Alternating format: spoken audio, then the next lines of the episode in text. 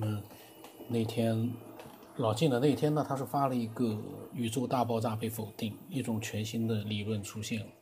那么这是一今日头条里面的 BBC 里面的一篇文章。那么我我没有点进去看，因为这个呢理论在网络里面应该微博里面都会有，所以但是呢题目我看了之后，基本上我知道他所讲的，呃，可能是一个。老晋是说呢，符合老子的风箱理论，但是我没有去查老子的风箱理论呢，指的到底是什么样的一个理论？我在想，我待会儿录完了之后我去查吧。那么王羲之呢，就发了一句话，他说：“为学日益，为道日损，损之又损，以至无为。无为而无不为。”那么我当时看了之后，我就跟他讲，我说：“老王，我说你能通俗点吗？”我说你发了这段话，其实他说你来解呢，他的意思就是说你来解释一下这段话。我他发的那段话，我怎么去解释？我解释的肯定是不准确的，因为你发的这段话一定是要用你自己来解释你的这个对这段话的解这个这个看法或者他的意思，那才是最准确的。我们去解释的话，每个人都不一样的。那么，那么我当时说呢？老王，呃，你的分享呢，其实你应该让听的人呢都能听得懂。如果你呃这段话，如果说你读出来的话，你在想会不会有很多人听了之后呢，并没有完全明白里面的意思？那你是不是应该把你理解的那个解释也给大家分享一下？这样的话是不是更合适一点？因为你对这句话的理解，那是属于你自己的。我来解释这句话的话，可能跟你所理解的不一定是一样的，你还可以延伸开来，多说一些东西的。我觉得这句话。那么，这个老王说呢，他说他会谈的，嗯，加入一起吧。然后老晋说，老晋就说了，解释了啊，他说做学问呢是做加法，修道呢是做减法，减到什么都不挂碍的程度。就什么都可以胜任了，这个，这个其实我觉得呢，不光不过是做学问和修道了，其实这是一个哲学上的命题，嗯，哲学层面上，这个哲学呀，真的是，呃，玄幻的一个鼻祖啊，这个哲学，就是一个搞脑子，这就是我们这个节目其实在探索的很多的这个跟哲学都有关的一些东西。那么老晋在解释完了之后呢？王兴之呢，老王呢也开始解释了。他说，加法和减法是可以同时进行的，加的越多呢，帮助减的更容易减，更容易更少。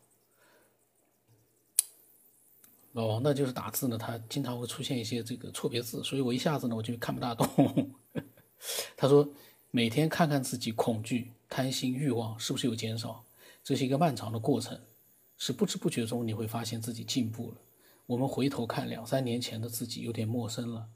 那些原来让我们忧心的事，已经不再重要。呃，随着时间的一个过去啊，很多事情都会改变。如果你不再做这个加法和减法的时候呢，也会改变。你刻意的去做呢，我不知道怎么样去刻意的去做，是打坐，是在心里面内心去想，还是怎么样去做？其实做法不重要，随着时间过去。每一个人都会发生不同的变化，我我是这么想的。这个加法减法你怎么去做嘛？说起来是容易的，这个道理是很容易讲的，但是做你怎么去做？你要把具体的做法告诉我们，我们大家可以去做做玩玩，那个倒是可以的。那么老王继续说，老王呢，他那天他突然之间来了兴致了，然后继续说，他说：“直到身心轻松，无有恐惧，像透明人，无事。”劳心，就是没有事情能骚扰到你的心。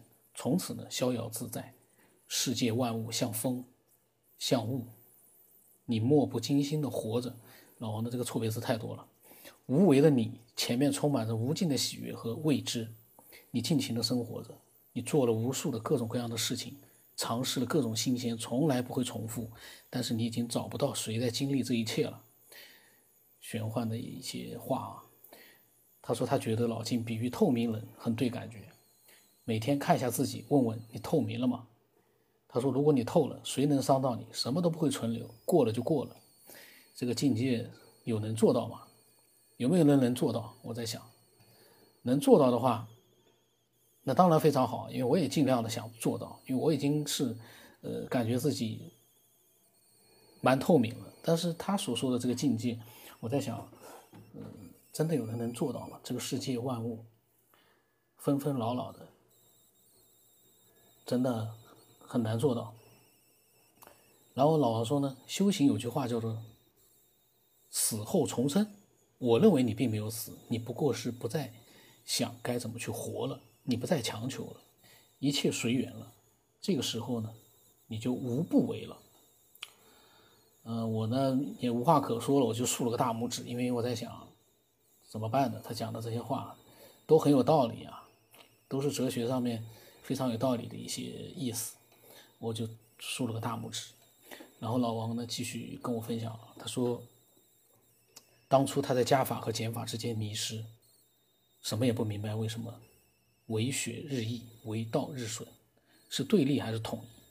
道德经呢是几千年前的古人留下的，你为啥就不明明说呢？他说就说悟啊悟啊，他说哇一下子突然明白了。然后他问我，他说：“你今天透了吗？”然后问彩云会你呢？然后这个这是他那一天，呃，发表的想法。那一天呢，他兴致来了，然后发表了很多想法。呃，当时呢，我呢是就没有去做更多的一个表达了，因为没办法去表达。然后隔了没多久啊，隔了大概几天，是不是因为我没有表达？老王呢就退出了这个小群，但是今天我在录节目的时候呢，我突然看到这个老王的微信了，我又就像前几天把回家之旅拉进这个小群一样，我又把他拉进来了。不管他有没有说话，或者是不是会再退出，我今天在想，哎，我在想我们的聊天，呃，有的时候呢，这个王新之在群里面他也可以发表一些想法，如果他不发表也无所谓，他能看到一些东西。如果他退出了呢，那也没关系。你既然是在每天在透在悟，在做加法减法，你为什么就对这个小群里面跟你大家都聊得很很开心的那样的一些这个朋友，为什么你就待不下去呢？我对这个很好奇，为什么呃在修炼，在做加法，在做减法，明白了悟到了，明白了，可是却还是退出了，这个退出。意味着什么呢？是你还没有完全的，呃，这个领悟到一些东西吗？没有完全的能够面对一些东西呢？还是因为什么样的原因呢？我不太清楚。这个是在我录这期节目之前啊，我把他拉进来了，然后我看了他讲的这些话是在九月三号的时候发的，那么我就突然在想，退群、加群和这个悟道、悟明白了、悟没有明白。那么透明了没透明了？能面对不能面对？这个之间有没有什么样的一些关系呢？呃，这期节目我不知道什么时候上传啊。我想上传了之后呢，这个老王啊听到了之后，他会不会又会分享一些他自己的想法？那么那个风香原理呢？呃，有一个我在网络上面找到了，就是说呢，赢了，他意思就是说那句话的原话我不讲了，因为没法念出来。那说赢了，你不要感谢他；输了也不要怨恨他。要是宿命的话呢，那一切的结果都是造化的业力。什么什么什么什么，就是老子呢通过风箱的故事告诉了你，不要在意外界的情况怎么对你，专一的、认真的做好当下的最适当的那件事情，干能力范围内的事情，比什么都强。这个话绝对的，我绝对的认同。我们干能力之内的事情，我们不要去好高骛远的去干一些、去想一些我们做不到的事情。这个世界上。没有哪个人说什么都能做到的。如果每个人都能做自己能力范围内的事情，比什么都强。就像我之前面几集里面说的快递员，如果那个公司能够按照你的能力去下单，超出能力了你就不要接单了，那就不会再出现什么顾客要去感谢呃去理解你、同情你、爱护你啊，你来的再晚，我们这个顾客都应该很开心的面对。这是在让这家公司呢越来越差，而不是让它越来越好。做能力范围之内的事情，才能把一件事情做好。但是我发现，在我们的周围，这样的事情不多。那我的微信号码呢是 b r w 八八八，我欢迎所有的这个喜欢分享的听众啊，都能够。分享自己的各种各样的想法。那么今天呢就到这里。